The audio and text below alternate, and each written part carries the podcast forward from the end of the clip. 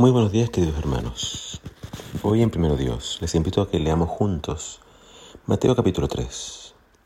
Dice así, gente de Jerusalén, de toda Judea y de todo el valle del Jordán, salía para ver y escuchar a Juan. Y cuando confesaban sus pecados, él los bautizaba en el río Jordán. Cuando Juan vio que muchos fariseos y saduceos venían a mirarlo bautizar, los enfrentó.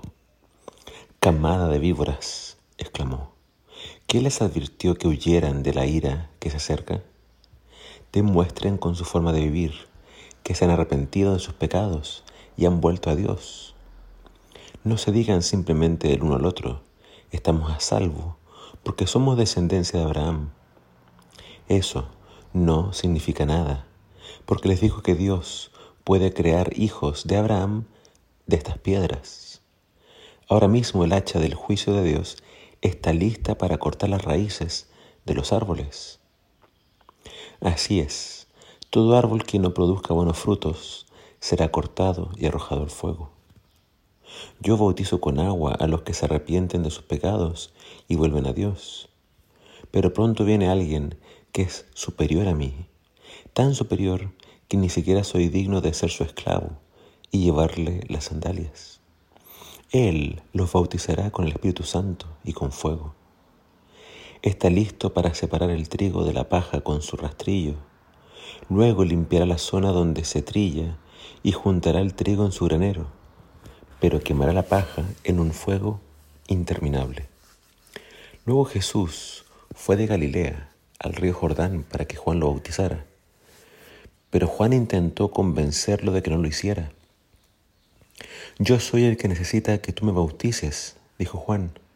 Entonces, ¿por qué tú vienes a mí? Pero Jesús le dijo, así debe hacerse, porque tenemos que cumplir con todo lo que Dios exige. Entonces Juan aceptó bautizarlo. Después del bautismo, mientras Jesús salía del agua, los cielos se abrieron y vio al Espíritu de Dios que descendía sobre él como una paloma.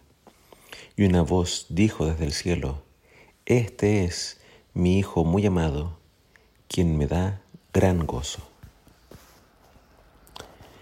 Que el Señor bendiga su palabra. Acá se nos habla acerca de Juan y su ministerio. Dice que Juan se fue al, desierto, a, a la región del Jordán, y ahí entonces él predicaba y bautizaba. Tuvo un ministerio muy exitoso. Mucha gente venía a escucharlo de diferentes lugares de Israel y muchos aceptaban su mensaje y eran bautizados por él en el río Jordán. Juan los llamaba al arrepentimiento, los llamaba a demostrar que sus vidas habían cambiado o que querían cambiar. Los llamaba a demostrar que sus vidas dieran testimonio de que se habían arrepentido y que era un arrepentimiento sincero y firme. De la predicación de Juan aprendemos que el linaje nos salva. No basta ser descendiente de Abraham. Mi vida debe cambiar, debe reflejar el carácter de Dios. Y eso solo será posible a través de un nuevo nacimiento, a través del bautismo. Necesitamos nacer de lo alto, necesitamos que venga el Espíritu Santo a mi vida y me ayude, me ayude a vivir como Dios desea, como Dios quiere. Si el árbol no da buenos frutos, será cortado si no nos sometemos a Dios, es imposible que nuestra vida cambie. Yo por mí mismo no puedo cambiar. Necesito a Dios. Y si mi vida no cambia, entonces seremos cortados y arrojados al fuego. En cambio, los que den buenos frutos serán recogidos, decía Juan, y guardados en el granero. Y esta es una, analogía del cielo.